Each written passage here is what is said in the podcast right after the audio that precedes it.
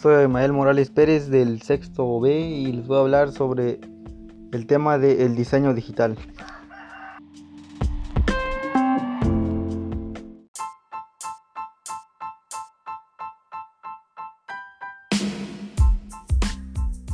Primero les voy a hablar sobre los tipos de gráficos. Existen dos técnicas diferentes para crear, almacenar y procesar imágenes digitales, los mapas de bits y los gráficos vectoriales. Los mapas de bits son agrupaciones rectangulares de pequeños puntos llamados píxeles. Un píxel puede verse como un diminuto e indivisible cuadro de luz que puede presentar cualquier color y nivel de brillo. Grupos de píxeles adyacentes asumen distintos colores y de esa manera forman la imagen en la pantalla en una ilusión similar a la de un cuadro o un estilo purista haciendo suficiente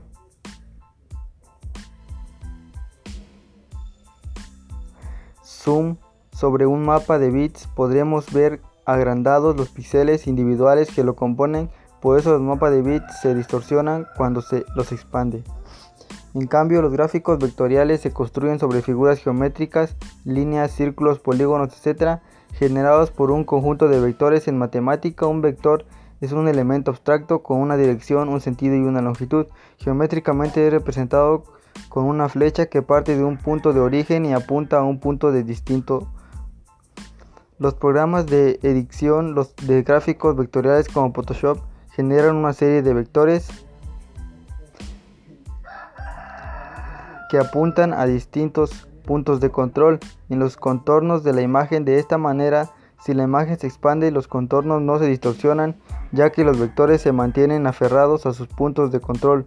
Cuando un gráfico vectorial se expande, las formas se agrandan proporcionalmente y no se pixelean.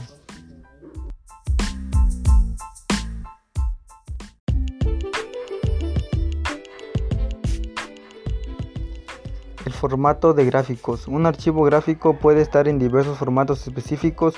Para este tipo de archivo existen multitud de formatos, si bien solo unos pocos son actualmente los más utilizados en temas de gestión documental cada uno tiene sus propias características y ventajas en función del tipo de imagen que se vaya a guardar. El archivo resultante de la digitalización de una imagen suele ser tan grande que la mayoría de los formatos utilizan técnicas de comprensión para guardar todo de esta información en un archivo de menor tamaño. No obstante, hay formatos que tras ser comprimidos producen pérdidas, sin bien la posible disminución de calidad es casi despreciable a cambio del considerable ahorro en el tamaño final del archivo. La mayoría de los formatos gráficos son monopágina, es decir, solo puede contener una imagen por fichero, si bien algunos son multipágina, característica muy útil y muy usada en temas de gestión documental.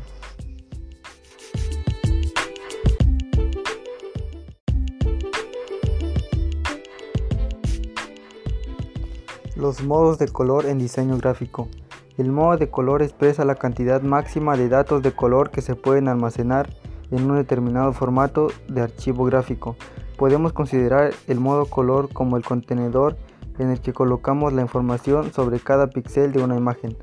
Así podemos guardar una cantidad pequeña de datos de color en un contenedor muy grande, pero no podremos almacenar una gran cantidad de datos de color en un contenedor muy pequeño.